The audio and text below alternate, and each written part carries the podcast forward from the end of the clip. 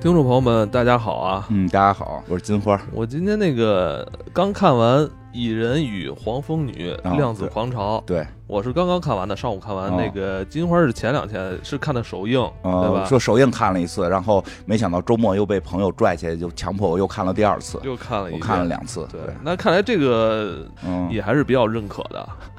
你不是说你上来先说吗？你问我，问我就是一坨大便，因为我刚学会这个词儿，我得赶紧找找机会多说一说。一坨答辩，一坨答辩啊，对吧？我一看影评我都傻了，我说这东西还有答辩吗？这个东西现在看一个电影还要还要还要答辩，我我就大学毕业时候答辩过一次啊，后来明白什么意思了。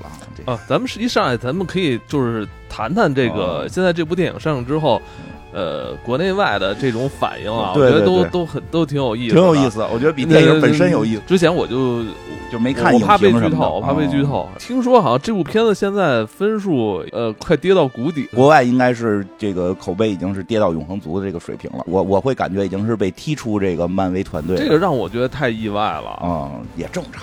国外的先说国外啊，因为在黑豹国外的口口碑很高，黑豹二国外的口碑很高，啊，所以当黑豹二好像现在要往前五冲了啊，而且是这个奥斯卡各种的这个奖项提名，对吧？所以就是这个国外的影评，就是当国当我看到这个国外这个艺人的影评说崩了，我心里一下踏实了。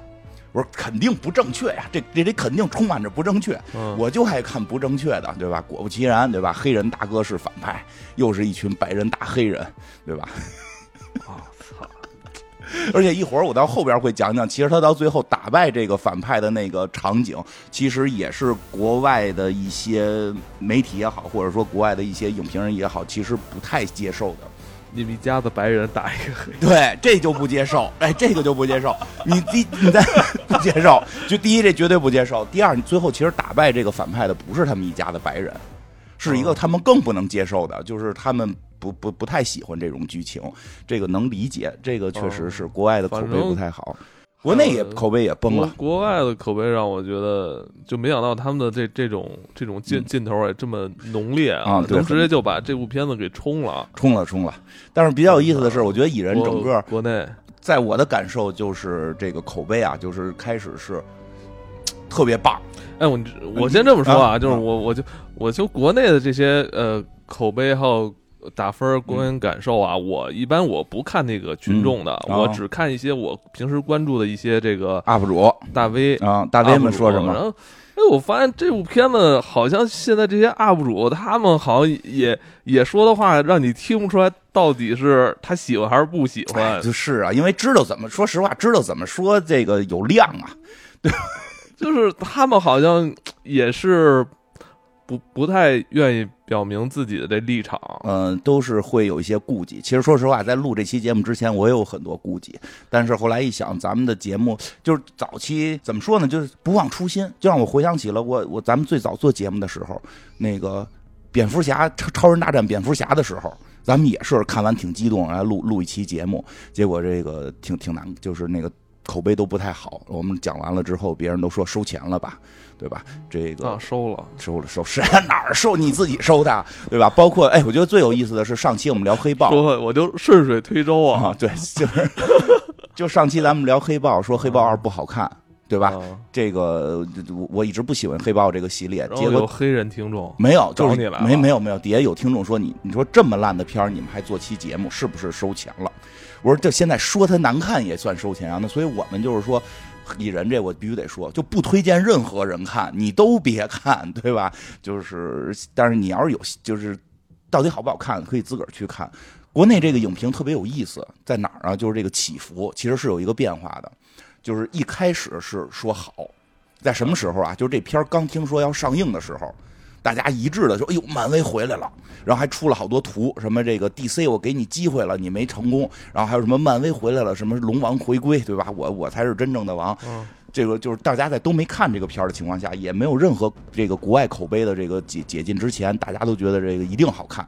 后来呢，是这个当时回来的是黑豹跟蚁人一块儿这个说上映嘛，黑豹看完之后，气氛就变了，蚁人一定难看，漫威完了。漫威要完啊，这个是黑豹二先上的吗。对啊，黑豹二看完了，大家就说漫威要完啊，哦哦，也所以那我都我觉得这的逻逻辑倒是正常的，蚁人肯定也要啊，完，对吧？你看他那外边都吹黑豹二啊那么好，是吧？哎结果这么烂，是吧？你就会想，可能蚁人，对吧蚁人更没分量的也要完对可能也要完。这我这个逻辑，我觉得成立的，对吧？然后呢，是蚁人临上映之前，你记得那个贾老师在群里给咱们发了一个什么那个观影的那个那个什么一个表，就说这个之前有人提前看了，对吧？说是因为这个。这个片方经理肯定可能要提前看这个片儿来决定排排片儿嘛，说已经提前看了，说特别棒，这片儿爆了。然后那那几分的是他这个发我，我说我挺我非常期待，结果那个好像下午他又发了一个说 对，怎么了？下午他又发了一个说海外艺人口碑崩了，说这片儿完了看不了了，对吧？所以国内马上也开始在没看之前就说这不看不了了，垃圾啊，这绝对是垃圾。然后这个我觉得这部还挺好看的。然后这个就上线了，上线之后呢，口碑真的在国内崩了。国内也崩了，崩的特别惨。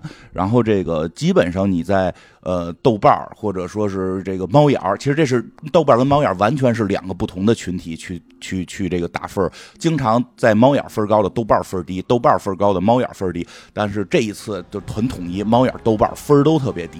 啊，这个虽然那个我是猫眼儿的分儿好像八点多，但是你知道猫眼儿是上了九分才叫能看，啊，这个豆瓣儿就更低了。然后呢，口碑就是打开微博你搜蚁人，嗯就是，哎，我给我这是我发现的细节特别有意思啊，在前两天啊，不是今天，今天你搜应该已经不是这个情况了。前两天打开微博搜蚁人，在这个综合榜，就是这个你搜完之后，它不是有一个综合有一个实时嘛，有几个标签嘛，在综合里边都是骂蚁人的，因为哦综合里边是什么呢？就是你有权重，你这人说话有权重，你就排得我高。我这如果说你说海外嗯有有这种。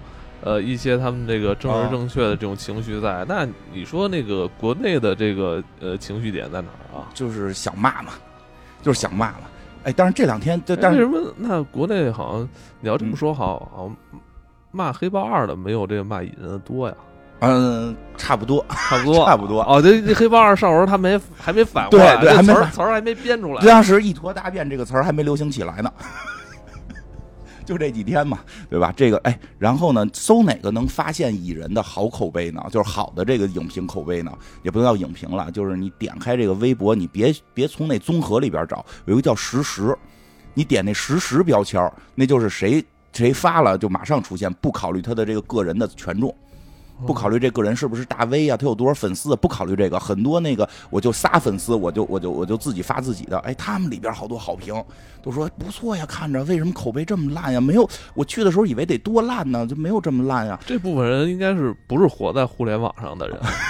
对，就是他们，你想他粉丝三个，关注五个，都是这样的朋友。对对对，哎，更有意思的是这两天又变了。你看现在啊，就是这些 UP 主们，他可能我觉得就是人家是追热点出的比较早，都是当天出。我就哎，我我不知道为什么我我比较喜欢，也平时比较关注的这几个这个。呃，讲电影啊，嗯讲科幻电影，讲这个美漫的一些嗯这个大 V，怎么在聊这蚁人与黄蜂女时候，怎么都有点儿，就是模模糊糊的，对对对模模糊糊不太敢说心里话了，因为很明显，你点开综合一看，全是骂的，这时候谁敢夸呀？呃那不行那不行，到时候人冲他呀，人冲他呀，对吧？他们没想明白，你上来得先先先说几个这个，对吧？这是，哎，这两天又变了，怎么？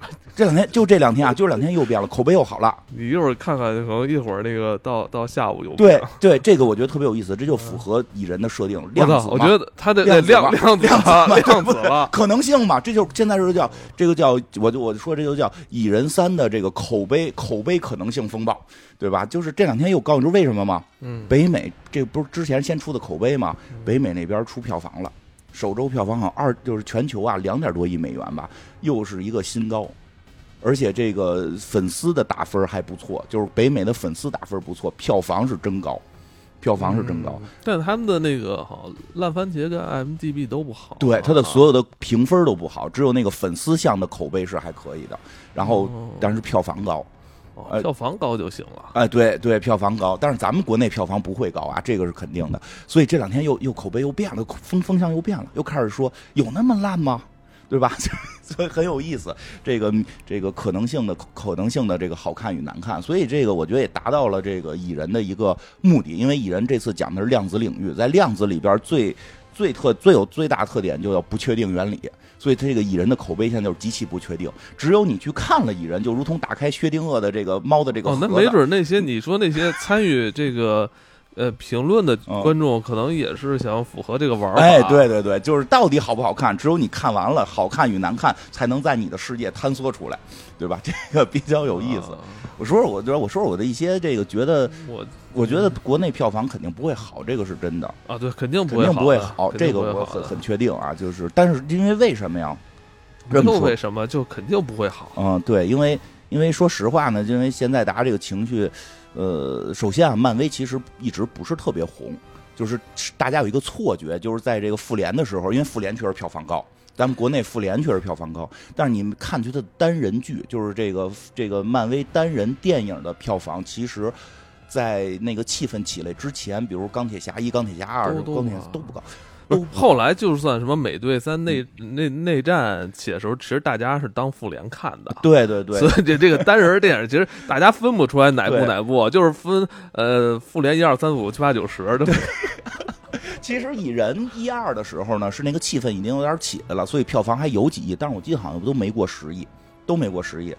好像钢铁侠一还是二，还有雷神早期的作品都是都有没过千万，都都有没过亿的，是。就几千万。呃。钢铁侠一的时候，还是那个上上往下 BT 种的时候啊。但是你知道那个时候变形金刚在国内已经十亿了，那肯定，那变形金刚那 那多少小时候看对，了？所以其实因为当时有很多人就不是这部电影的受众，是的。只不过因为你像那时候电电影票多便宜，我记得那时候二三十。没有。九块九，五。九块九的我也买过，对。十五的嗯。十九十九那时候我都觉得有点贵，对。那时候好长时间都十十块钱，，对但实际上人票房不是按十九算的啊，那会儿票房是有补贴，是有补贴回去的，但谁？就是那个平台补平台补哦平台补。但是，所以就是说，我会觉得，就是因为复联四的结束，其实钢铁侠那一代人都这钢铁侠死了，对吧？美美美美队也也这个就是穿越了，也老了。其实大家对他的情绪没了，所以就是说，还会再去看漫威吗？再去看漫威，可能真的就要重新从那个去建立这些角色，就需要跟当年去刚开始认识钢铁侠一样，重新去去去体会它了。那确实票房肯定不会高，这个是肯定的。之前那个国内院线就是一个虚胖，呃那，人就是不是正常的那种强壮的那种感觉，他就是 虚的，是虚的，是虚是虚的。但但但是也也正常，因为国外其实也是看气氛，国外有时候也是看气氛。这个但是怎么说呢？蚁人这部呢，我觉得还好，我觉得确实没有说的那么还好好看我觉得应该就是，呃，呃，应该是它的平均水准往上一点的。对，我觉得我我我个人觉得啊，个人觉得首首先说一点啊，就是说它确实没法跟科幻电影比，咱们不能拿它跟《流浪地球》比，因为《流浪地球二》是一个电影。这个漫威啊，漫威是游乐场，嘿，漫威是游乐。我觉得马丁·西克塞斯老爷子说的特别对哎，对，你就说点儿，嗯呃，咱俩聊天就是谈论这个电影以外 不说的对对对我觉得马丁·西德塞斯你说点给给给给人听的。对对对，我觉得马丁·西德塞斯对漫威的评价 特别对，特别对，就是漫威啊，就是一游乐场，因为你太迪士尼公司出品，它不出游乐场，它出什么呀？对吧？所以根本都不在一维度上。而且有人看了说这玩意儿太像游游戏了，确实太像游戏，这我也承认，对对吧？所以我很本喜欢看身它就是个游戏，对，所以我很喜欢看，因为我爱玩游戏，爱逛游乐场。我周围觉得好看的还真是都是去迪士尼逛游乐场，特别带劲。那个坐哈利波坐坐不是哈利波特，就是去那个去环球影城坐哈利波特能连着坐两回，去那个迪士尼坐那个那个杰克船长那个那个那个叫什么啊加勒比海盗的那个游乐项目，能能连着做好几回日。本做的吧？对对对，就是它确实，其实它的视觉给人特别像游乐场，我但是我很喜欢就在这儿，因为我平时就打游戏，而且游乐场也有人说看着很像漫画，对吧？因为它 本来就是漫画，看着看着很像漫画。因为所以不像电影嘛，所以我觉得就是跳出电影维度讲，我嗨会每个人人与人认知不一样。对我会很喜欢，而且这个我当然这片子有这个先说我希我希望这个东西是一小众的。哎，对对，它本身就会小众一点。确实你说的，其实之前有点虚，虚胖，有点虚。虚胖。然后再再再说几个吧。如果大家就是说真的是想吐槽呢，实际上这类的超英电影呢本身每每部都有吐槽。对对，但是我没有听到一些吐槽带劲的，所以我自己确实还想吐吐槽，并不是我我不喜欢，但是我确实想想告诉大家，这个能吐槽的点就是是什么呢？就是这片儿其实不该存在的一个很关键的原因，它叫量子领域嘛，对吧？原先在。动漫也不叫动漫，就是说原先它的设定里边，到里边你得戴一头盔啊。你没发现这集进去的人都不戴头盔了吗？对，没有。就会有一个问题，他们呼不呼吸？他们需要氧气，进去的人需要氧气。量子领域可比氧气小，对，比氧分子小多了。小成千上万亿倍啊！对，所以你从硬科幻的角度讲，就是硬一点的科幻角度讲，这片不成立，因为它没有解决怎么呼吸的问题。尤其到里边打着打着还呼哧带喘的，您喘什么呢？您喘什么呢？对吧？所以其实哦哦，你要这么说。那确实，你看大刘写的好多故事，他就没有这种情节，对，他就不给你涉及到什么三体人怎么呼吸这种事儿，他他不给你设立那种场景，啊对，你也别琢磨。当然这是人进去还得呼吸，因为他太容易让我想到《Matrix》里边那个尼奥跟麦跟那个墨菲斯打打着开始呼吸，墨菲斯过了一句：“你你你在呼吸吗？你现在需要氧气吗？因为你在 Matrix 世界，你在母体里你不需要，对吧？因为之前有那种科幻作品看多了，所以看这个的时候一上来其实会觉得。”你的呼吸呢？如果所有人戴头盔，我可以解释啊，这个头盔提供氧气，或者这个头盔可以摄取周围的东西变成氧气。你这个这个没有，但是这个是我觉得它整个片子里最有意思的可以吐槽的点。但是我看也没有太多人提到，所以我自己也吐吐槽。然后呢，另外一个我觉得它确实不太招现在这个这个人喜欢的几个点吧。那个一个点是这个编剧的问题，这个编剧啊，好像是那个瑞克莫蒂的。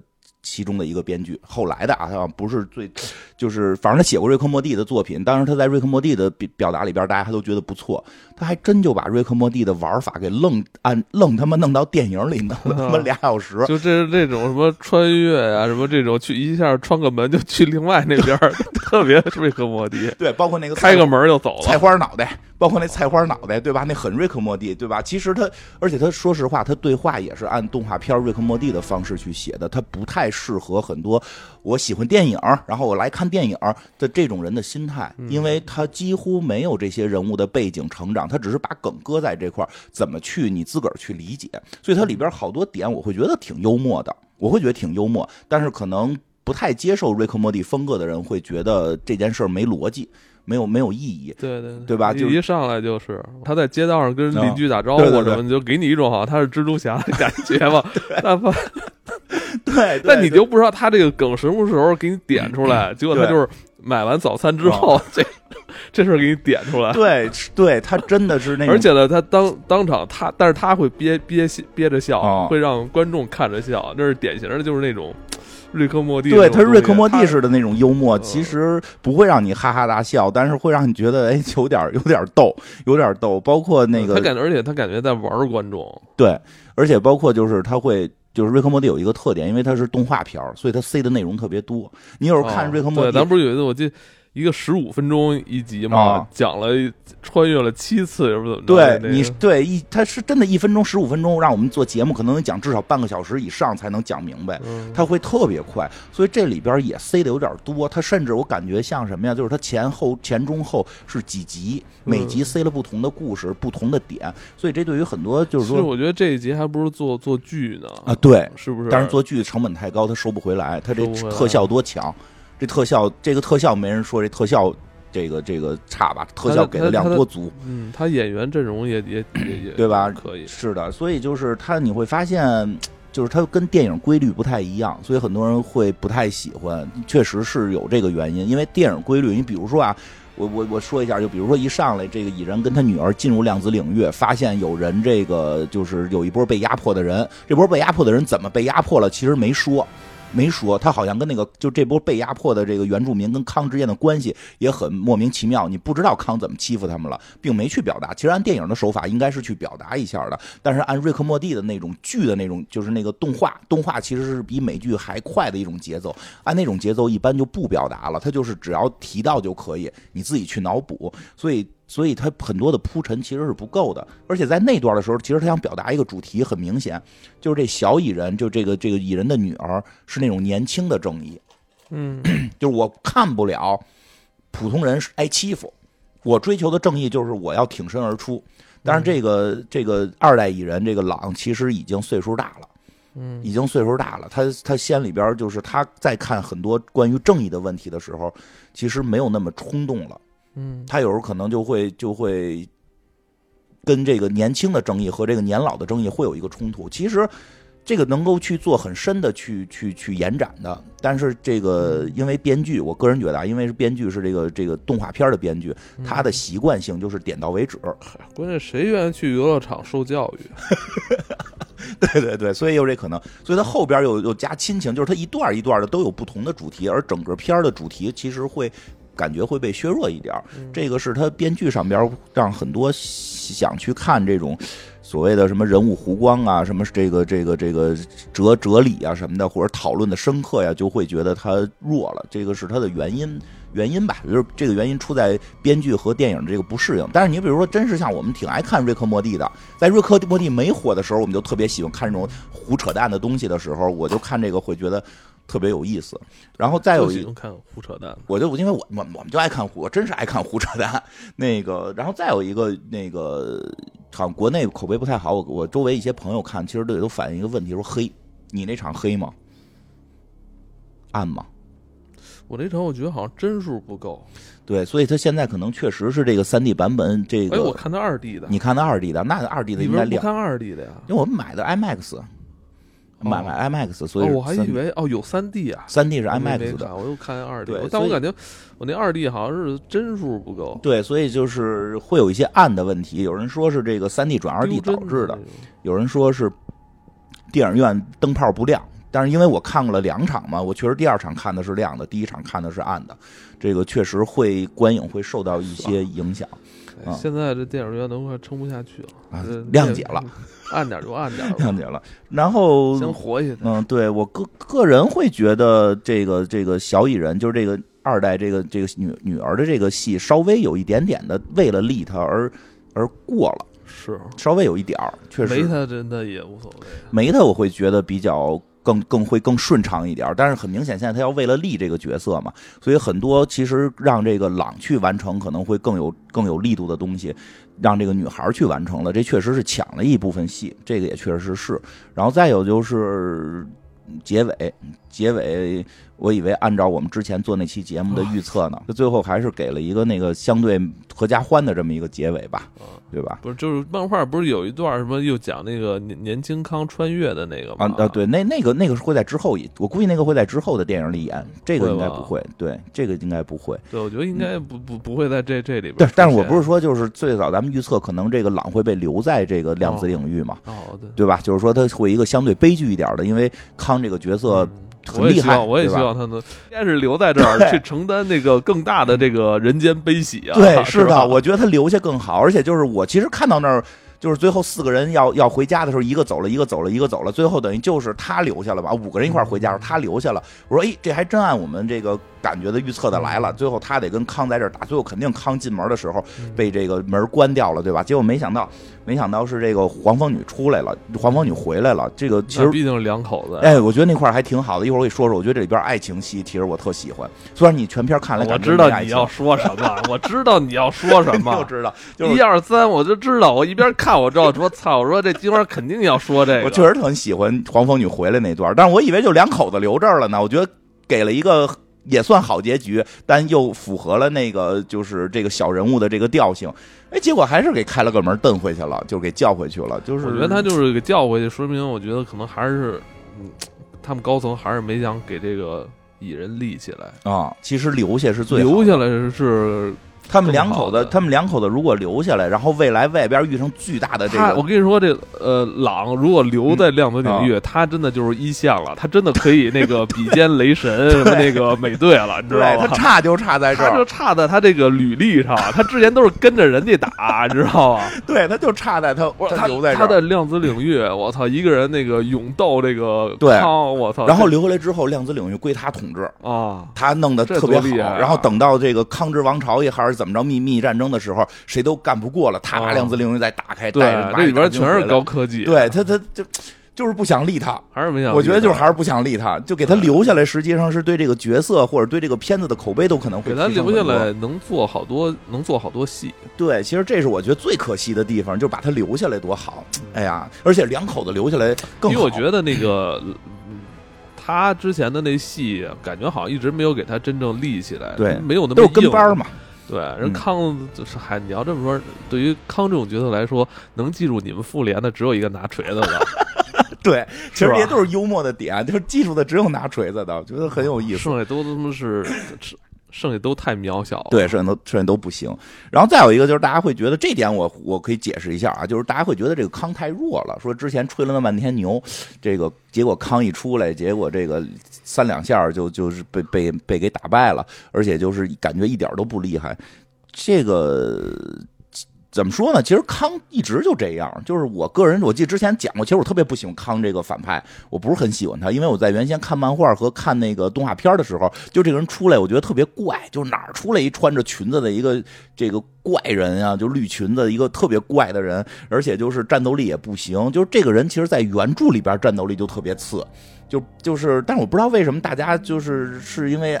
是因为前期的一些宣传嘛，就是说他是一个超过萨诺斯、超过这个灭霸的人，就是我觉得就是灭霸一手就能给他摁死，哎，不是你说的，不是，就是他没说？没有没有，我从来没说过他战斗力比灭霸强啊，从来没说过。他的恐怖点不在于他的战斗力强，嗯，就是他是很厉害，他他是在控制着这整个多元宇宙人的命运，对是吧？他的厉害点是在于他控制命运，他而不是生死，而是说告诉你你是否还会存在。对他实际是这么一个角色的厉害，而不是真能打。因为他的设定里边，就是也有好多朋友就是说他这战斗力飘忽不定啊，就开始感觉有原力了，怎么后来就跟人抡拳头了，对吧？就是这个先说一下，因为这个人物设定他就是个普通人，一丁点儿超能力都没有，一丁点儿他有点类似于钢铁侠，就是穿上盔甲，他是个科学家，本命是个科学家。对，而且他说实话，他这科学家其实呢，也不是特别科学，就是就是他这个科学家没有到达。呃，我的理解，他的科学家没有到达钢铁侠呀，或者那个奇什么神奇先生，没有到达这个水平，他是有点捡漏，他是捡漏，他是用高科技，有了时间穿越，特年轻的时候就开始穿越，他最后到了从从三十世纪开始穿，他本身是三十世纪人，后来到了四十世纪好像是，到了四十世纪，他因为有高科技，就是他是一个高科技的使用者。他也会使，他也会造一些高科技啊，但是说没有到那个就是这个什么高科技全都能搞定的程度。但是他使用高科技确实使用的更多，就是所以就会出现他到后期在这个片子里后期他那个装甲坏了，他那个装甲坏了之后他就只能抡拳头，他没有任何超能力。他如果是这个这个脱掉装甲打不过黑寡妇。是这么一个状态，所以就会出现感觉他的战斗力飘忽不定，但是他哪儿厉害？哪儿厉害？就是其实那个就是咱们上期就是应该上上期讲过的，他厉害是你敢杀死我吗？对吧？因为咱们上次不是讲吗？就是那个杰伊卡琼斯跟跟那个美队和钢铁侠三个人就给他摁了，摁在那块的时候，那个杰卡琼斯歘家伙那衣服从本来的正常的那个孕妇装，突然肚子里孩子没了，然后换上一身这个 这个特别物化女性的衣服，你害不害怕？你敢打我，你马上你就会退回到物化女性的时代。我就问你，你恐惧不恐惧？对不对？因为杰卡琼斯那电影里自己都吐槽嘛，拿出过那件衣服，说这衣服永远不会再穿了，这是物化女性的衣服，对吧？就是就是当年当年的那个，就是因为这个是源于他当年漫画的那个年代，没有那么的平权思想的时候，确实是做了一些错误的决定，他反对这个嘛。那你你害不害怕？你要是打康啊，康就是很容易被你打死，但一旦你打死他，你要退化到物化女性的时代，我觉得这很恐惧吧。其实这个片儿的结尾有一点，就是那个那个蚁人，就是美不颠儿在街上走，突然说了一句：“我是不是做错了？”然后音乐一下沉下来了。对，那样挺恐怖的。这个才是真正康恐怖的地方。他不是抡拳头厉害，什么一锤子就能害死他，但是你敢打死他吗？你打死他，你的时间线就变了。我操，感觉在对抗一个好像比命运还要更加对有对你有压力的东西、啊。对对，就是这个才是康可怕的地方。你打死他之后，你不知道你回到家你还有没有孩子，你还有没有媳妇儿？你以为你这儿赢了，回家一看俩孩子没了，对吧？这多可怕！这这康就动不得呀，就对，而且这是康恐怖的地方之一，他不在战斗力上，在这儿，所以他这个片儿的结尾用蚁人那个突然停住了去表达了一下，我估计很可能他们的时间线已经变了。就是很可能往后的一些剧情里边就会表达时间线变了，甚至有些人出来了，有些人没有了，就就因为他们去杀死了这个康。然后另另一个他可怕的地方在哪儿啊？嗯就是也是一个彩彩蛋里出现的，说这个康不厉害，对吧？这康再不厉害，他战斗力也也算 OK 吧？但是，这个世界上有多少个他？有无数个他，对吧？这个也是他恐怖的地方，就是这个最后大结局，就是最后那个彩蛋的时候，就是出现了那么多那么多的康，这一个就够大家折腾一圈了，但是还有那么多，就是这个也是他恐怖的地方。所以咱们讲，就是在真正去打康的时候，打完了打死他不可怕，一个是打完之后的后果，一个是打完之后他马上就会出现，又来了一个。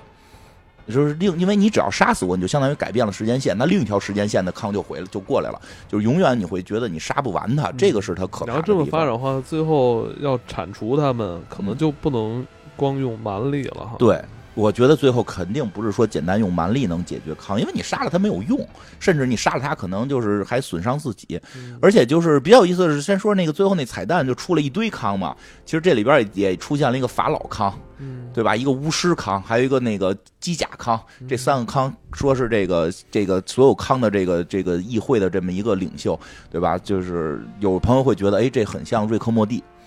对吧？因为瑞克莫蒂里边不就有那个瑞克的那个城嘛，对吧？给人莫蒂都绑在他们那个城外头当防护罩，我记得是，对吧？就是这个，呃，其实应该是瑞克莫蒂学的这个康，对，因为漫他最后那个镜头跟漫画一模一样。对他最后那个镜头是在早期漫画里的致敬，一模一样，就是早就有这个康，就是在漫画很早很多年前就已经有康议会的这么一个设定了。所以其实瑞克莫蒂也不是凭空而产生的，他也是吸取了很多他们这个之前的这些作品。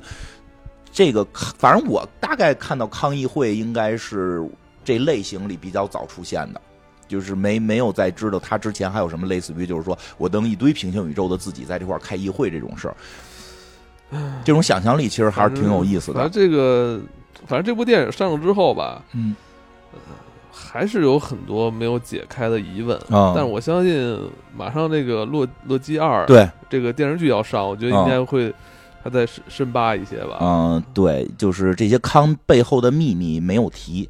没有提你比。如这个康，这个现在他们叫量子康，这个量子领域的康怎么来的？对，他是不是最强？因为那个就因为彩蛋会有一种表达说他最强，我们都杀不掉他，对吧？但是这个事儿，因为杀康是有个代价的，他杀不掉不一定是打不过，可能是杀了之后时间线会变，然后就导致他们都不存在，就有这种可能性。嗯再一个或者说是有什么问题吧？他这个现在这个剧情嗯应应该是应该是在洛基之洛基洛基之后，洛基之后，洛基不是给他们那个呃神圣时间线破坏了吗？啊变成了这个就是平行宇宙了，多元宇宙了，嗯，所以才有这么多康啊，是吧？对所以才有这么多康。而且这个康的身份嗯通过彩蛋也确定了，应该是应该是那个神神奇先生的后代。李德的。李德的后代，因为他跟那个那个《旺达寻亲记》里边李德出场那个用的那个设备，那个光圈是那个那个方块的那个光是一样的，对吧？啊，对，上上次有好多人问寻那个为什么我们讲漫威时候老有寻秦记，不是寻秦记啊，是旺 旺达寻亲记啊，对对，是的，因为这三年咱们也没怎么讲过漫威，所以确实是有些不是不喜欢漫，不喜欢其实也特正常，就是不，很正常。不喜欢漫威是一个特咱们一别正常的事儿开始做的时候也是好多人不喜欢，是的，就是不喜欢漫威，我们就老做别人不喜欢的。对因为它确实是漫画像的东西，就是漫画本身就很多人其实不太接受，而且漫画像就是不会考虑太详细，对吧？你到量子领域呼不呼吸这个问题就 但就不考虑，但我看这电影的时候，其实我也没抱太多哦，没抱太多，就是就是刚才你说的那嗯些想法，我可能更多沉浸在这个量子领域里边这些好玩的嗯怪物，很好玩太搞笑了，很有意思，而且特别瑞克莫蒂，那有要动动的那个，就是那个能动换的那个房子还啊能对飞，那个也特别哎有镜头想象力你看了吗？最后抱着。一个抱着一个，我操！俩房子人搞对象，一房子死了，抱着另一个房子，我看了，啊，太有意思了，那个，那个我操，这很短的一个镜头，而且还是背景，我操，我这那太瑞克莫蒂，那太瑞克莫蒂了。瑞瑞克莫蒂的方法就是 一秒钟让你浮想出无数的东西来还有，那个一直想要想要个洞的那个，那也太。哎，那也是典型的瑞克莫蒂里边那种怪物。对，而且那个说实话，有句特有特有特有意思，他其实拍的很多细节，不知道大家 get 到 get 不到。就是那个那个洞洞一上来就问那个蚁人嘛，就是说的你你身上有几个洞，啊，然后那个然后朗朗好像是停顿两秒，对，是那个是那个有有那个就是叫什么这个嗯思维摄取能力的那个，嗯。就是能窥探你心灵的那个读黑人大读心术黑人大哥过来说七个，对吧？然后朗停了几秒，然后才回答对，就是那太有意思了，因为朗在对对对。数，对对对对，没错，因为你你你如果就是我不知道有没有人会数过自己身上的眼儿，会。你突然问我，我也会数一下啊。我觉得就是朗诠释了一个像咱这样的一个中年男人的那那种 很无聊的一个中年的男人，所以那点儿我觉得特别可笑，就是他等那哎几秒，还有还有一个桥段，你看了吗？哪个就是说那个说说不是，好像是是不是是不是康啊康说那个，嗯，不就问你是谁？我不记得有没有杀过你。对，啊，你是不是那个拿锤子的人？啊他说我，他好像说我不是，但我跟他身材差不多。对他这种幽默特别有意思，他是特别特别严肃，对，特别严肃，就是在他的脑海里边，他一直觉得他跟雷神的身材差不多，你知道吗？这也是那个很多中年男人自己幻想，对就照着镜子，哎，觉得自己还挺帅的。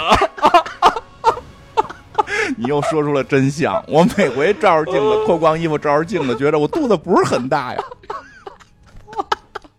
我一吸气，我觉得我还挺帅的。对我说这照片怎么每回都给我拍这么难看，跟镜子里的我不一样啊？对，就是你说得特别对，他那个不是一个，就是他那个幽默是是那个，真的得同龄人才能 get 到。对，而且那个蚁人是真的觉得他和那个那个雷神身材差不多，哦。他不是说我跟你开个玩笑，他是真的觉得他得真的那么觉得，但你可能你 get 不到这个点的话，你就觉得他好像是一种 隔着你一一种真正的自信，但是这同龄人知道你这他妈太傻 太撸了。他依然是个 loser，就是他成功了，但他依然他的整个人生，他的整个反应依然是一个 loser 的反应，就特别可爱。就是也不能叫人是 loser 啦，但是就是说是那种小人物的那种可爱小人物，小人物的心境啊、小人物的那种可爱，可能你在在以前也觉得是一种自信，但但自信到这个程度，如果你还在这个年龄段，如果你还表现出这种自信的话，嗯其实有点心酸。嗯、我前两天不跟你说吗？嗯我突然觉得自己没有成长性了。就是这个，就是就是这个原因。对就你发现你可能 你那你得你你继续再努力，你再努再再继续努力，你发现你也打那你看到不了那个雷雷神的那个身材了。这不是人说吗？就是一直都有成长性，对吧？你得看看蚁人的书，买本蚁人的书，而且而且他不是在自己车里还听自己的那个呃自己的自己读的有声书吗我？觉得太逗，因为我也你听，我经常在家里自个儿听。哎，听完之后还点点头，嗯，嗯说的真好。对，大家可能不知道，我们会觉得这片感受更有共鸣，真的，因为每回艾文剪完了得发我，我听嘛，听完之后我就感觉，哎呦，这期我觉得说的特别棒。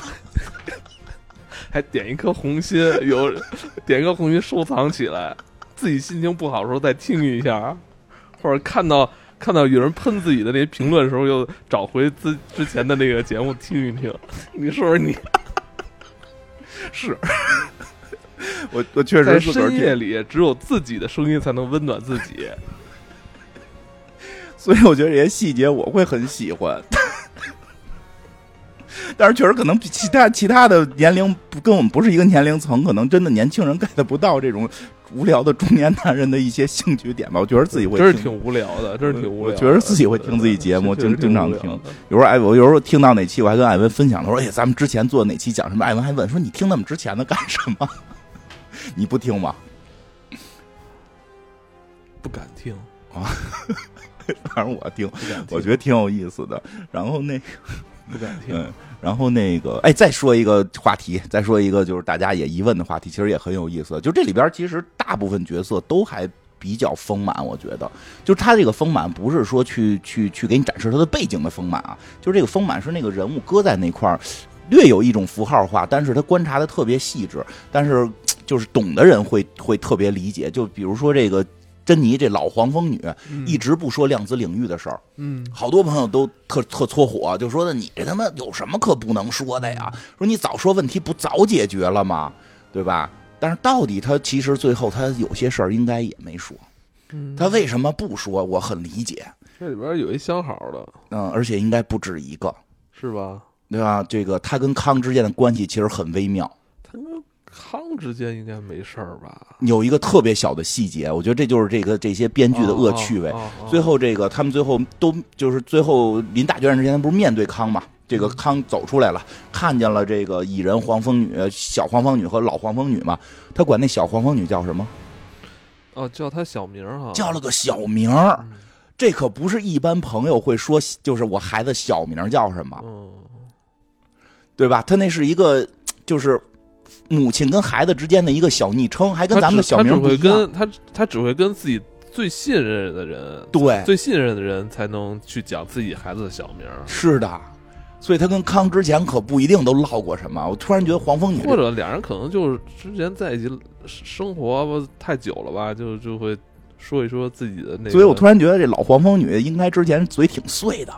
你看那 他之前那个相好也是上来就叫叫小名儿都是，他应该是这点事儿啊，有点像前几年的我，就做节目之前的我，我有时候老跟人碎碎叨叨说我这个成长经历，就逮谁跟谁说，出去按个摩跟跟人姑娘聊一小时，对吧？就是估计挺孤独，就是嘴碎，其实那点挺有意思的。这黄蜂女应该是之前在这里边也挺折腾的，那那这样回去怎么跟爷们儿说呀？怎么跟怎么跟爷们儿说？他张不开这嘴，大家会觉得你这没什么事儿啊，你不就跟人聊了聊，孩这个这个想孩子吗？这不都大正常事儿吗？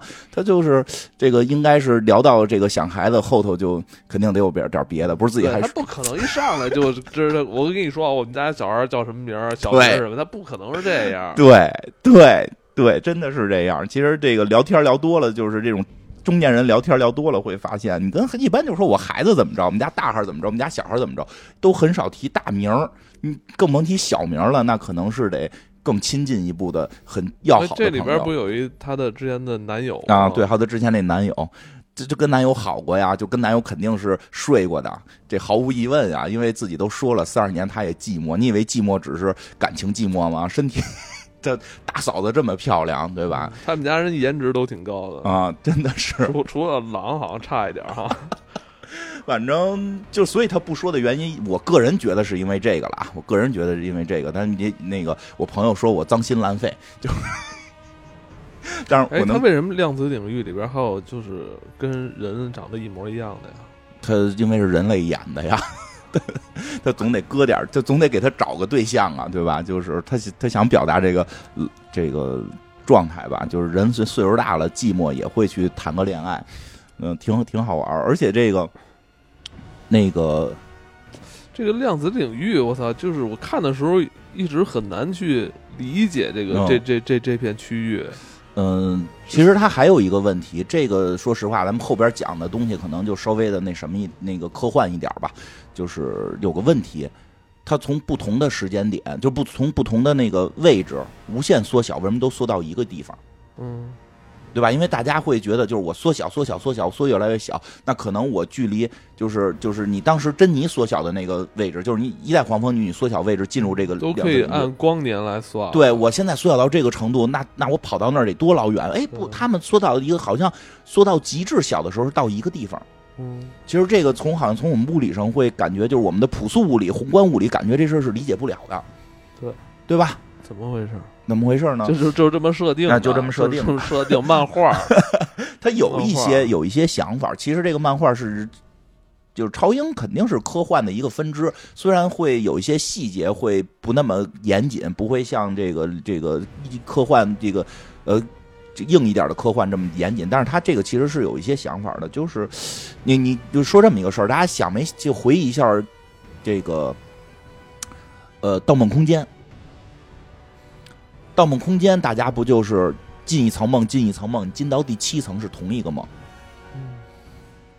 他有点利用这个逻辑去去去想这个事儿，所以就是你缩小缩小缩小，你缩到极致小的时候，你进入量子领域的时候，其实我们进入的是一个量子领域，因为有这么一种说法啊，就是说，首先你进入量子领域之后，你就没有时间概念了。嗯这个里边他也提到了，对吧？但是量子领域肯定不会跟这个片儿里展现的这样啊，这片儿里展现的是星球大战，确实非常星球大战。但是量子领域到底什么样，我们也没有人知道。但是确实，你进入量子领域就没有时间概念，有这么一种说法。这个说法在科学界或者科幻界是有这么一个理论的。虽然现在大家觉得这个理论可能是不是真的，但是很有意思是什么呢？就是说，可能这个整个宇宙，我们的整个宇宙是一个粒子构成的。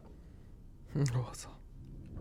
为什么呢？因为我们现在知道说这个粒子，就是说一旦超越光速就可以时间穿越，或者说有黑洞有白洞，我们就可以进行时间穿越。那么从那个叫什么来的，我一下忘了，前头是英文名，后边叫自洽学说，就是说，我我的就是说我自己啊，我比如说啊，就当时这个李永乐老师还特意讲过这个案例。我前两天刚看完李永乐老师讲宇宙有多大，对，就是讲过这案例，就是说宇宇，他说好像是。宇宙里的行星多还是地球上沙对对对，我也看那个了。但就是他说之前讲那个有关于黑洞，就是比如说有一个黑洞，你撞进去之后会从白洞出来，白洞就是就是穿越，你就可以时间穿越到过去。那么有一个粒子，有一个粒子正在太空中走着走着，突然来了一个粒子撞了我，把我撞进了黑洞，然后我从白洞出来，然后在这个时间穿越到过去了。这个时候我发现，我就是过去撞我的那个粒子，等于就是我撞了我自己。我自己把我自己撞进黑洞进行时间穿越，穿越到过去，我又撞我自己，这件事儿可不可能实现？说在物理学上的推论是可以的，现实中我们很难理解，你怎么可能自己去装自己呢？对吧？说在从物理层面，如果你没有，如果时间不是线性的，是环的，因为这片里边你看他一说时间线，最后就形成一个环。如果是环的，这件事儿是可能实现的。那如果这件事儿可能实现的话，那么每个离子都有可能超过光速。超过光速，我们看可能就是光速，但它实际已经时间穿越了。那会不会在同一个时间点有两个粒子是同一个粒子呢？你看刚才那讲的，就是说这自洽原理，我自己撞自己，给自己撞的时间穿越，再回来撞自己是可以的。那是不是同一个时间点出现了两个粒子？嗯，那是可以不可以三个？可不可以是四个？可不可以全宇宙都是同一个粒子？不就成环了吗？对，全宇宙都是同一个粒子，它只不过通过时间穿越来构建了我们这个世界，把时间穿越穿越出了无数个粒子，构建出我们的世界。整个这个宇宙只有一个粒子，就是有这么一套理论啊。这套理论听着比较悬。这个量子领域其实你可以用这种理论去理解。我在任何一个地方无限缩小，都缩小到了我们那个这一个粒子里。这一个粒子里又没有时间概念，所以大家都在一块儿了。嗯，那这么说话还有，因为科幻界是有这么个能自洽，对，因为科幻界是有这么个理论的啊，这个理论并不是现实啊，只是科幻界有这么一个理论，而且这个理论从科学逻辑去解释又能基本解释的通，对吧？这个是它的一个一个一个。建立这个量子领域的这么一个逻辑，因为这个说法其实是很多年之前就有提到的了，呃，当然在漫画里并没有去完完全的展开，因为这个电影也好，漫画也好，还是要看那个特效嘛，打起来嘛，当然是是基于这个原因。然后再有一个，我觉得这全片里边比较这个精彩的就是那个叫什么不这个可能性风暴那那段，就是这个出现了无数个这个艺人，那段是我这全片可能比较喜欢的一点。呃，为什么呢？因为那段确实还有一点科幻的感觉，就是，哎，讲讲那段是怎么发生的？那个病在在之前我上厕所去了，那个病不是影影分身，嗯，那并不是影分身，是什么？好像你上一期就说过，是不是？呃，没没特意讲，在在接近那个那那什么。它在他附近之后，就形成了很多个可能性。可能性。其实咱们之前很多节目都讲过，但是我发现咱咱们节目太多了，可能听众也听不过来，所以我们再讲讲这个事儿。其实它就是我们一日常经常提到的。这么说，咱以后可以做点以前做。对对对，是的，其实就是我们经常会提到的薛定谔的猫的概念，对吧？就是因为薛定谔的猫的那个提出就和量子是有关的。这个这一段的展现是基于薛定谔的猫的那个那个说法嘛？那个当然这个。到人能分裂，其实也不符合科学的逻辑啊。但是就是说，他的他的理论或者说他的那个大概的想法来源是这个，就是说，嗯，我先讲一下大概这实验的这个实验是怎么回事儿。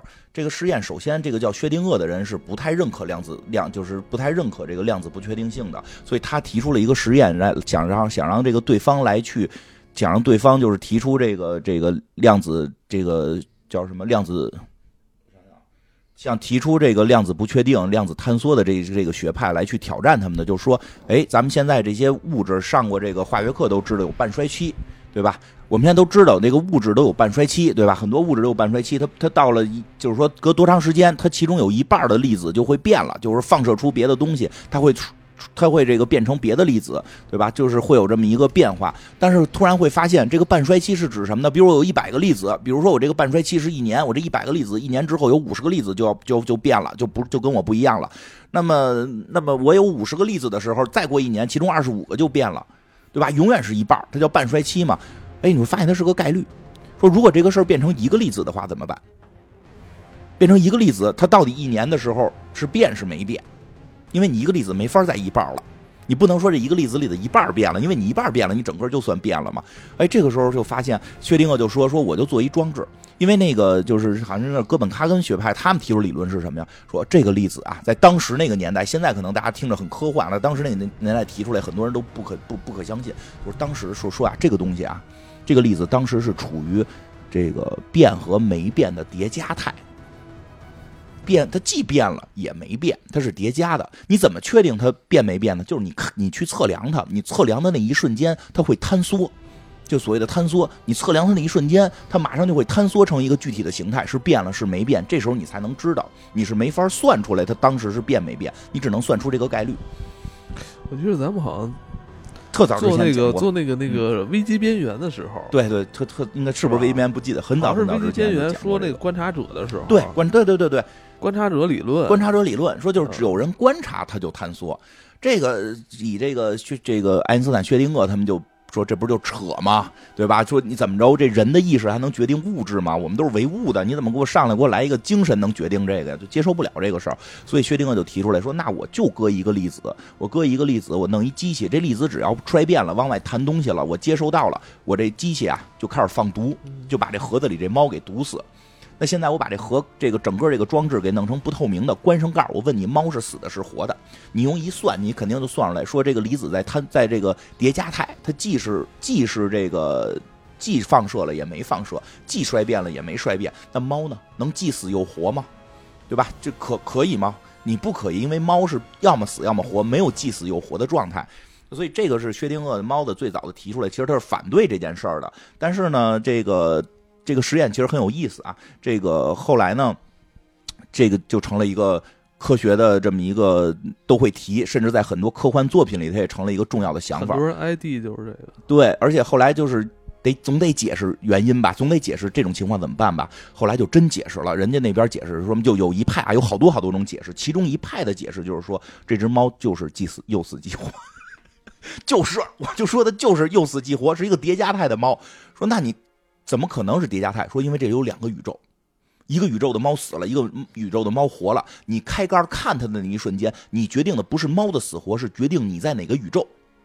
哎，这是不是解释通了？对吧？这个猫当时既在活的，就是有两，当时就有俩宇宙，一个是猫活宇宙，一个是猫死宇宙。你开盖的一瞬间，不是决定猫的死活，是决定了你是哪个宇宙的你，你是猫死了那个宇宙的你，还是猫活了的那个宇宙的你？嗯，啊，这个就是，所以这个是整个。平行宇宙这套理论的科幻理论的源头，你看，就是这个在量子力学这个不确定诞生之不确定原理也好，或者这些原理诞生之前也好，根本就没有人类的任何作品写过平行宇宙。反正据我了解，你说在我们在古代的这些奇幻作品里边，没有出现过平行宇宙。对吧？就是说，到到哪儿有我们到了一个完全不一样的宇宙，里边有另一个宙斯，说这个这个宙斯是个女的，没没没没见过这种故事，对吧？而是这个量子，这个这个这个是这些理论，其实开阔了人的很大的思维。他，他照这么说。从那一刻起，他们就打破了神神圣时间线。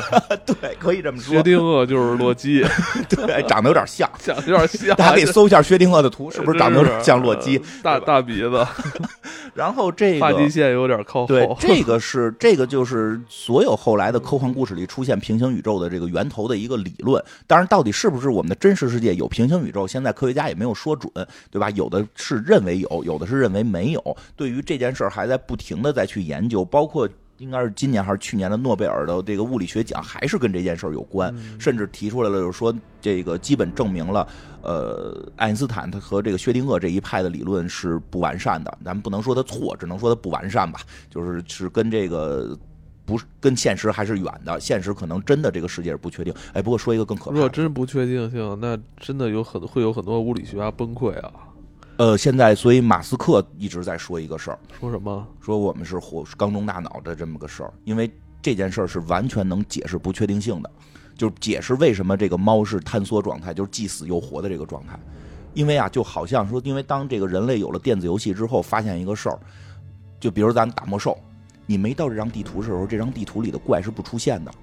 他为了节省算法，嗯，他可能会写这张地图有五个怪，他们可能会随机在几个点出现。对，这五个怪随机在十个点出现。这个时候，玩家只知道我去那张地图里边会有五个怪，他们随机在十个点出现。但现在这个怪在哪个点我不知道，我只有去的那一瞬间，这个里边电脑开始运行了，咔，给这些东西都计算出来了，嗯你才知道它在哪儿。说这个太像这个量子态，就是量子量子量子领域里边这个这个叠加态的坍缩了，它可能就是为了节省这个宇宙的算法。所以这样的话，我们是不是活在一个大型计算机当中？所以马斯克其实会有时候会会说，就是说我们可能是活在大型计算机当中，因为这样的话特别容易去解释量子的这个特殊性质，是这个上帝来去做这台计算机的时候，为了省省计算量，没有意识去观察到的地方，咱们就让它就让它叠加态就行了。意这有有有 NP 有这个有这个 player 有这个玩家走近的这一瞬间，咱们再让这个场景去坍缩，坍缩成一个具体的一个一个东西。这这个这个也是后来很多科幻去去去做的这么一套这个方向，就是说去讲这个宇宙可能是一个大型的计算机。这个当然这个片子里边，这个这这个理论在那个在在这个时隔多年、嗯是吧？这个在黑客帝国十十多对十多年之后又被人提起来 了。对对对。然后这个蚁人这个呢，他用的是平行宇宙理论，不是用的那个计算机理论。他用的平行宇宙理论是什么呢？你看，他进入了那个，就是在量子领域再小再小，最后进入到了那个所谓的不可能风暴的这个区域的时候，他有一个动作，就是第一次分裂，就是有一个人在往前走，一个人往后走，突然就出现两个他，因为就是当时他做了一个决定，一个是停在原地，一个是继续往前走，这个决定就是分裂出了两个他，等于是他这个，他就他就是叠加态了，他就是既是往前也是往后，但是这两个人。哎，就在一个宇就在一个空间里出现了，然后就开始无限分裂。它的每一次分裂是一个决定，而不是影分身，并不是名人影分身，它是一个决定。那这是建立在没有任何观察者的基础上吧？啊，对，所以它没有坍缩。当然了，这段它不是特别科幻啊，它因为实际自身就是一个观察者，但是它不是特别科幻，但是展现的很很漂亮，很有魅力的点在这儿。嗯，然后呢，你看它最后最有意思的还出了一个出了一个那个对啊，还出来一个那个外那个外卖外卖员，就是那个冰激凌员，啊，因为就是说有一个宇宙的他就没成为英雄，他就一直是那个做冰激凌的、做那个蛋糕的那个店的那个人，也挺好的。对吧？也挺好的。他能特别 peace 的过完一生。对，所以你看他到谁都跟那儿特 peace，因为他不是英雄，就在有的宇宙里他就不是英雄。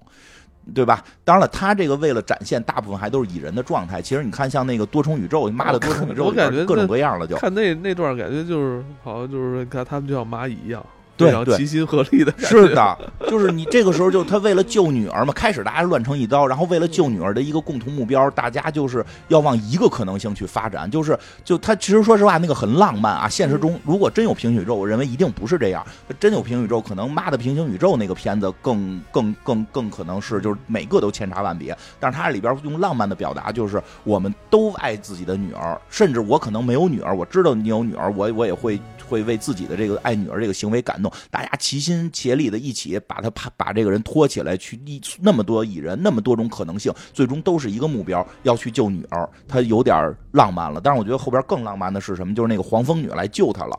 他那你说最后那场戏啊，不是，就是当时那场戏怎么解决的？不是他爬上去也没也没也没成功嘛？他的他媳妇儿救他来了。嗯，他媳妇儿进入这个领域之后，也分裂出了无数个自己，对吧？互相还撞呢，你哦，你抢我位置，对吧？哦他妈跟他说都是你这哦，种，你说用用在他们用科学验证他们俩人的感情的忠贞是吧？对。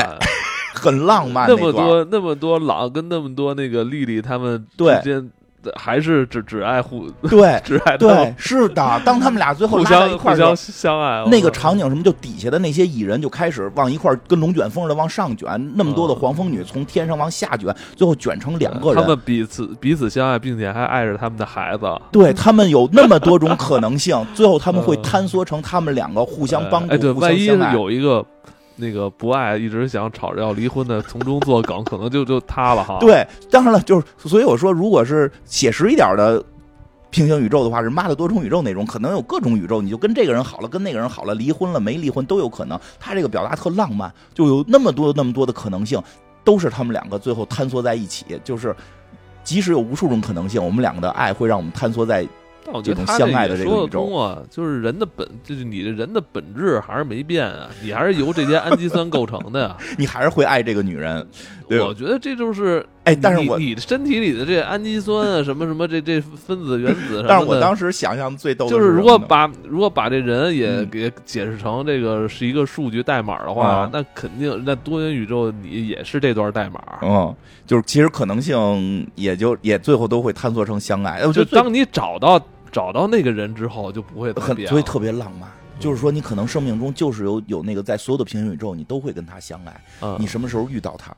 但是我但是我想象的是，这里边可有那个没成为蚁人的那个店员蚁人，他最后哦跟一个女 CEO 在一起，那那是个什么故事？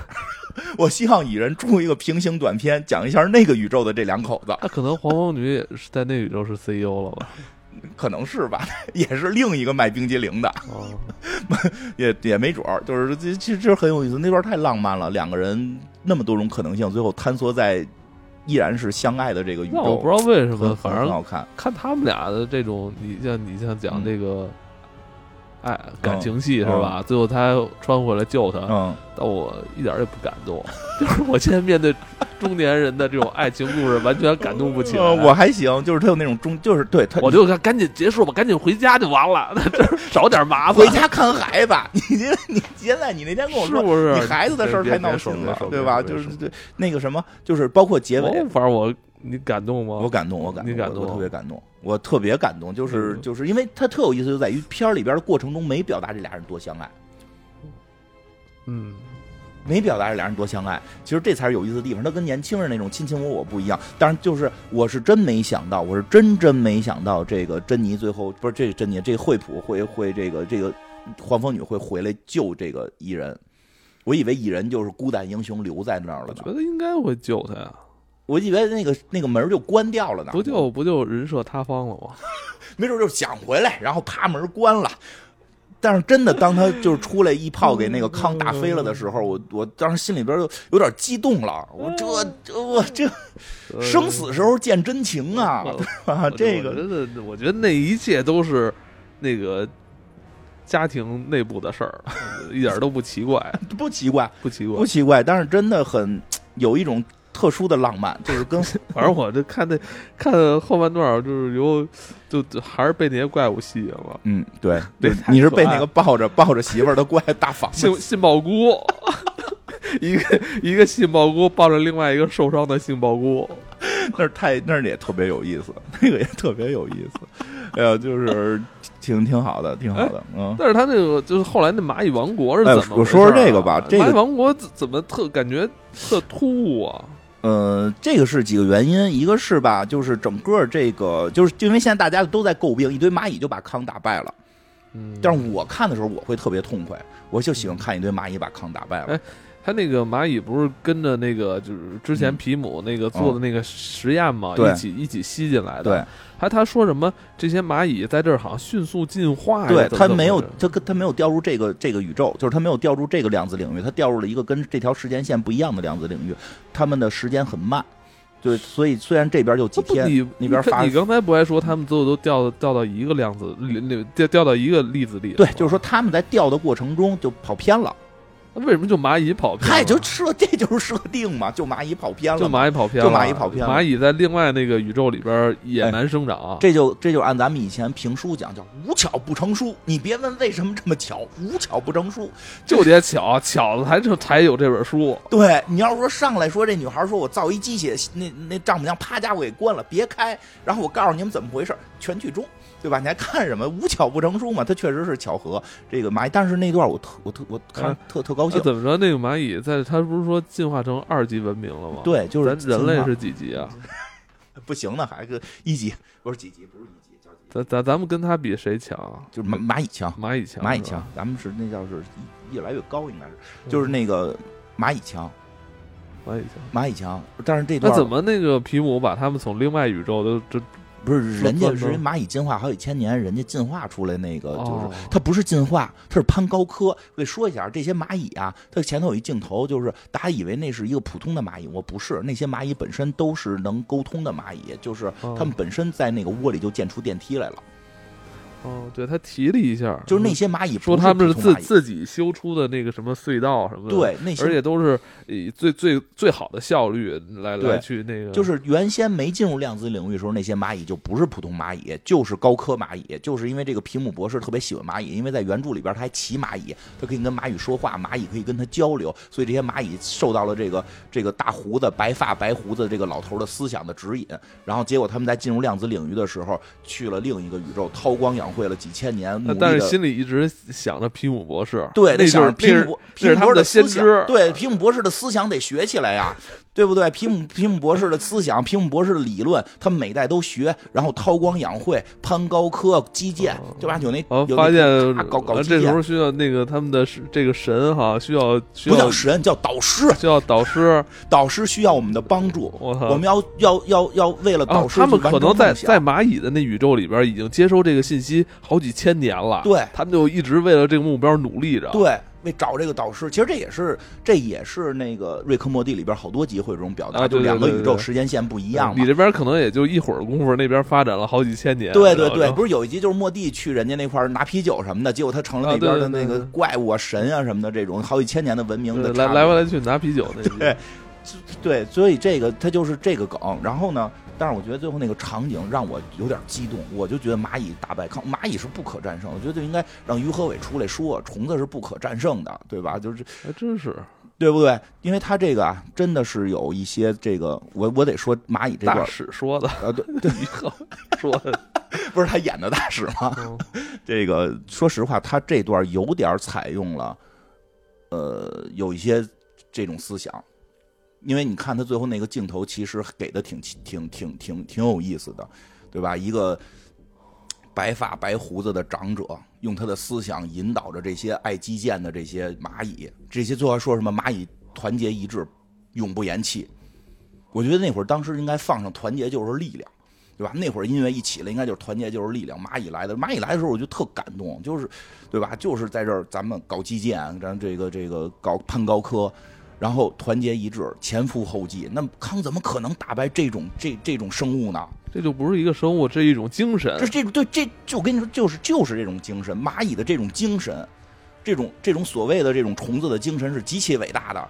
它当然扛不住，要不然国外他不接受呢。国外评分评的低呢，就这块儿也估计也扣好多分儿。他们还是喜欢看钢铁侠怎么着怎么着，对吧？他们但想不到说，哎，蚂蚁的团结一致，在这个白发导师、白胡子导师的指引之下，完成这种巨大的这种飞跃。还有他们那个怪物也挺惨的，最后死了啊，就是那个那灯泡脑脑袋是一二极管的那个，对对对，那个那个也挺有意思。但说实话，真的蚂蚁去打败康，我觉得还挺正常的。而且说实话也不，算打败，就给他推走了把他装备给拆了，啊，装备给拆了，克了。对，克了。但是说实话，这个呢有点重复，是因为之前自杀小队用的是一个差不多的一个场景。嗯最后自杀小队没记错的话，应该是一群耗子，嗯对吧？最后是一群耗子去把那个反派就是给给给这个嗯冲击嘛。这个是用的一群蚂蚁，对吧？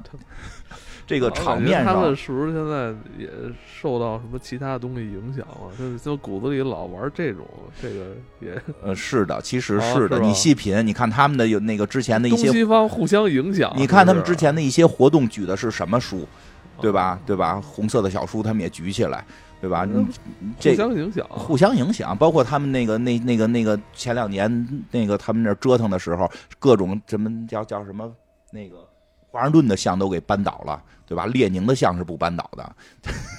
他们就是确实是，我觉得那个印那个印象，就是他最后表扬那段真的有点有点那个意思。这这是最强的，这是最强的，你挡不住，你一康还康之王朝，你陷入在陷入在蚂蚁的汪洋之中。对不对？你一个你张嘴就就我王朝，你封建腐朽的封建帝制，你你企图是我们蚂蚁这种这种永不言弃，这种这种团结一致，这种集体主义精神。被工人阶级最后推翻了，把对，都是工蚁嘛，上下都是工蚁、兵蚁，对吧？都搞，而且关键什么？搞基建，不是说靠他比那个耗子那更进一步，不是说靠人多，是靠基建，靠搞完基建之后，他们脑袋上带着激光，对吧？都带着激光，啪啪发激光，高科技，高科技蚂蚁，你你你就都有动手能力，都能够创造创造价值，都都是这样。所以我觉得外国可能这点也不太接受，会给的分低一点。而且，但是我说一点，那什么。呃，大家老会觉得会有这么一种感觉啦，会觉得蚁人很弱，然后打败康不太正常。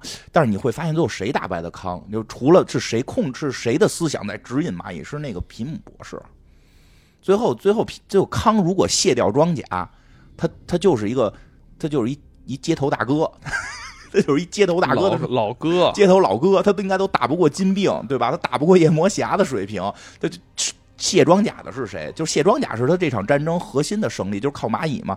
实际是皮姆博士在在在背后在去运筹帷幄，运筹帷幄，因为皮姆博士，你不得不说他在原漫画里边的地位非常高，是以一代，他是真正的复仇者联盟的创始人，是他跟黄蜂女创立的复仇者联盟。哦，对，所以你这么说，所以那个朗一直特别硬气，说自己是复仇者呢。对，人家他们家老老岳父，人家就是创始人。对，但是在电影里边这段被改了，因为觉得哦皮姆博士跟跟这个钢铁侠形象太接近了，所以就只用了钢铁侠，没用皮姆博士。但是在原原漫画里边，是人家皮姆博士最早提出创建复仇者，是最聪明的那几个而且就是在原漫画里边是奥创是人皮姆造的。对吧？这里边改成钢铁侠造的了，所以皮姆博士会有一些被削弱。但是皮姆博士那个第一集的时候吧，好像表达出来过，一提钢铁侠他们家，他就一一万个看不上，就是他们家那玩意儿也能叫科技，对吧？我这他妈才叫科技。所以其实皮姆博士的能力还是很强的。当然了，这个如果大家有兴趣，回头搜搜我们最早讲蚁人为什么不立皮姆博士，还是有很复杂的问题。之前有过家暴的行为。这个这个角色啊，这个角色在早年间出现过家暴行为，号称家暴侠，而且这个这个脑子后来也抽了，然后战斗力就忽高忽低的不正常，所以在影视影视去做复联的时候没有选用他。嗯，当然现在等于老的这个一代这个这个复联老去之后，那现在皮姆博士确实是在里边比较能打的。比较能打，他不是靠自身的那个挥拳头的战斗力，是他靠他的一些科技，这个，所以他跟康对对磕一下还可以，我觉得，对吧？当然了，还是那句话，关键的是在于你以为你赢了，就是这一片儿你看完，你以为你把康杀了，你赢了，但实际可能你已经输了，对吧？嗯，这是挺让人后怕的。对对对，差不多了。你说点什么吗？这量子领域其实没整明白，嗯这个场景还是挺好看的，嗯，很星战就，还是还是没闹明白什么是量量子领域。当然现在也没人能明白吧？对对对最简单的科学并不知道。科学也没解释说这这这有没有这片地，这片地到底是什么，谁也说不明白。但我觉得这是，这是可能我看过这部电影之后，我还会去思考的嗯，思考的点，就是或者说自己也会去畅想，嗯说是不是真的有有这么一个地方，是吧？对像你刚才说。我们整个这个全宇宙可能就包在一个 粒子里，对，可能是一个粒子，反正有这种理论了啊。哎，那我就在想，以前我一个同事啊，就是我们俩那时候呃聊天儿，他嗯就说，他说有没有什么东西是死个堂的？嗯 就那时候我们俩就是嗯有人老聊说，你看哎一地沙沙子，还有什么世界、什么嗯宇宙、什么这这里边又有什么什么？他说，那你这上倒不到头，那有没有这世界万物有没有死个堂呢？那这真复杂了，这个问题现在人类还不知道呢。但是那个不是现在有一个理论叫弦论嘛，嗯就是这个很多科幻作品也会选择的。他认为就是都是震动，都是在一根弦在震动，没有四个堂的东西。当然，这个理论物理学也不是也没有认可啊，物理学最后到最一丁点儿东西，这个东西已经不能再被分解了。就是它都没有可能都不存在所谓的物质本身，没有质量，没有体积，但它一直在震动。就是我们可能很难去想象，真的很难再想，而很难再想象。但是你刚才又说，这个缸中大脑的问题，是不是有些设定把咱们就设定住了？就世间的万物，其实有好多基本的东西，咱们是根本就不懂的。我们不懂，就是从几千年起，几千年人类文明刚刚诞生的时候，就一直在问这么个问题，东西方都在问这么一个问题，就是会不会有死个堂的？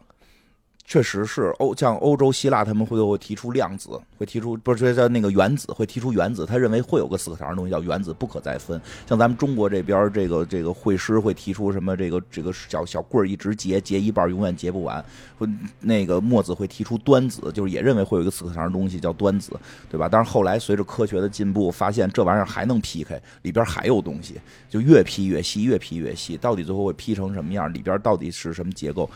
还在研究，而且就是这两天我还看有出新闻了，说前几前几天说有一个研究出来的例子，这两天否定了，嗯，这两天否定了，说新的研究证明之前一个研究是错误的，那个研究不准确，给给删掉。但是听说影响了影响了那个微软，说因为微软按照那套逻辑在做那个在做量子计算机，然后我操，那我觉得真的 做了十几年了，那这研究那个十几年的那个那个这个。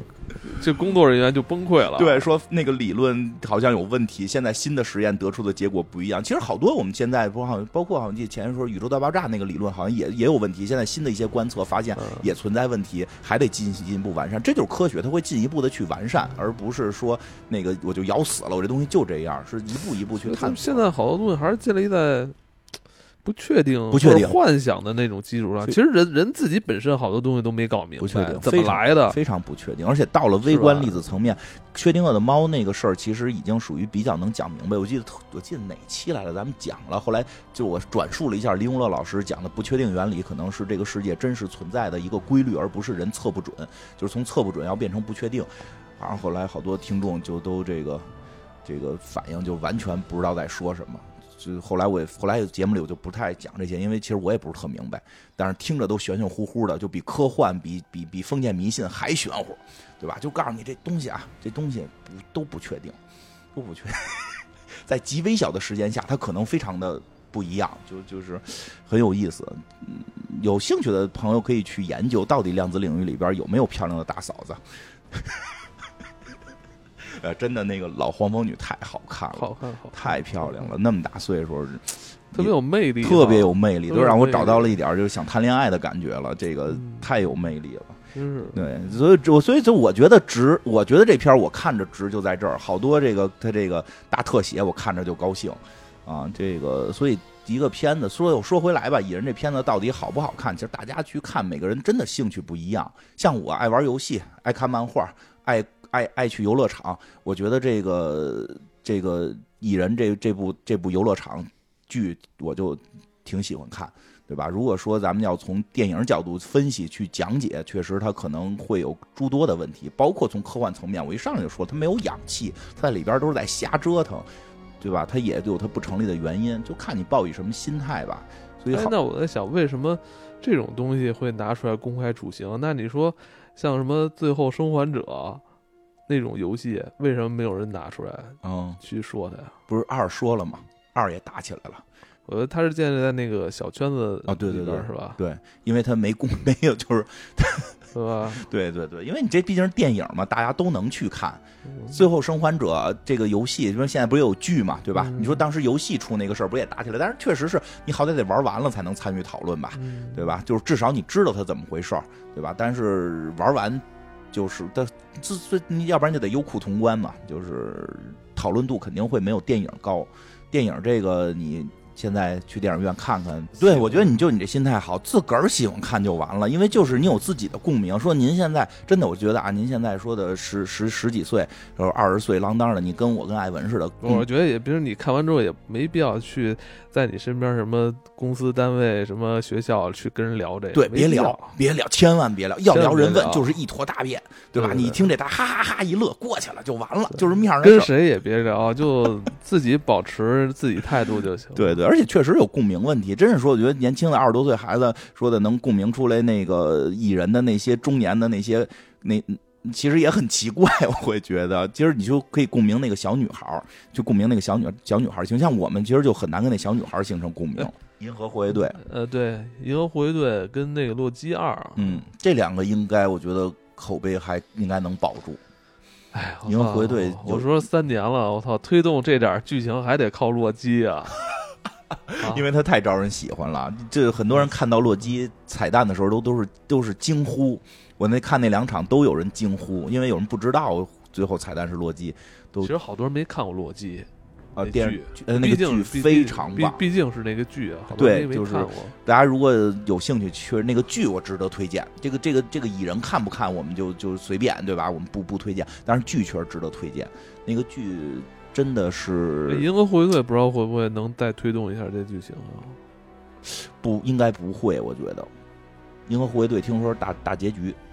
因为古恩应该是要致力于去 DC 了，听说古恩又给 DC 折腾了个，有机会讲讲 DC 现在的一些状况吧，也很有意思。反正我我 DC 也是上次说那个贾涛上午发一条新闻，下午又给又发了一条，对，截然相反。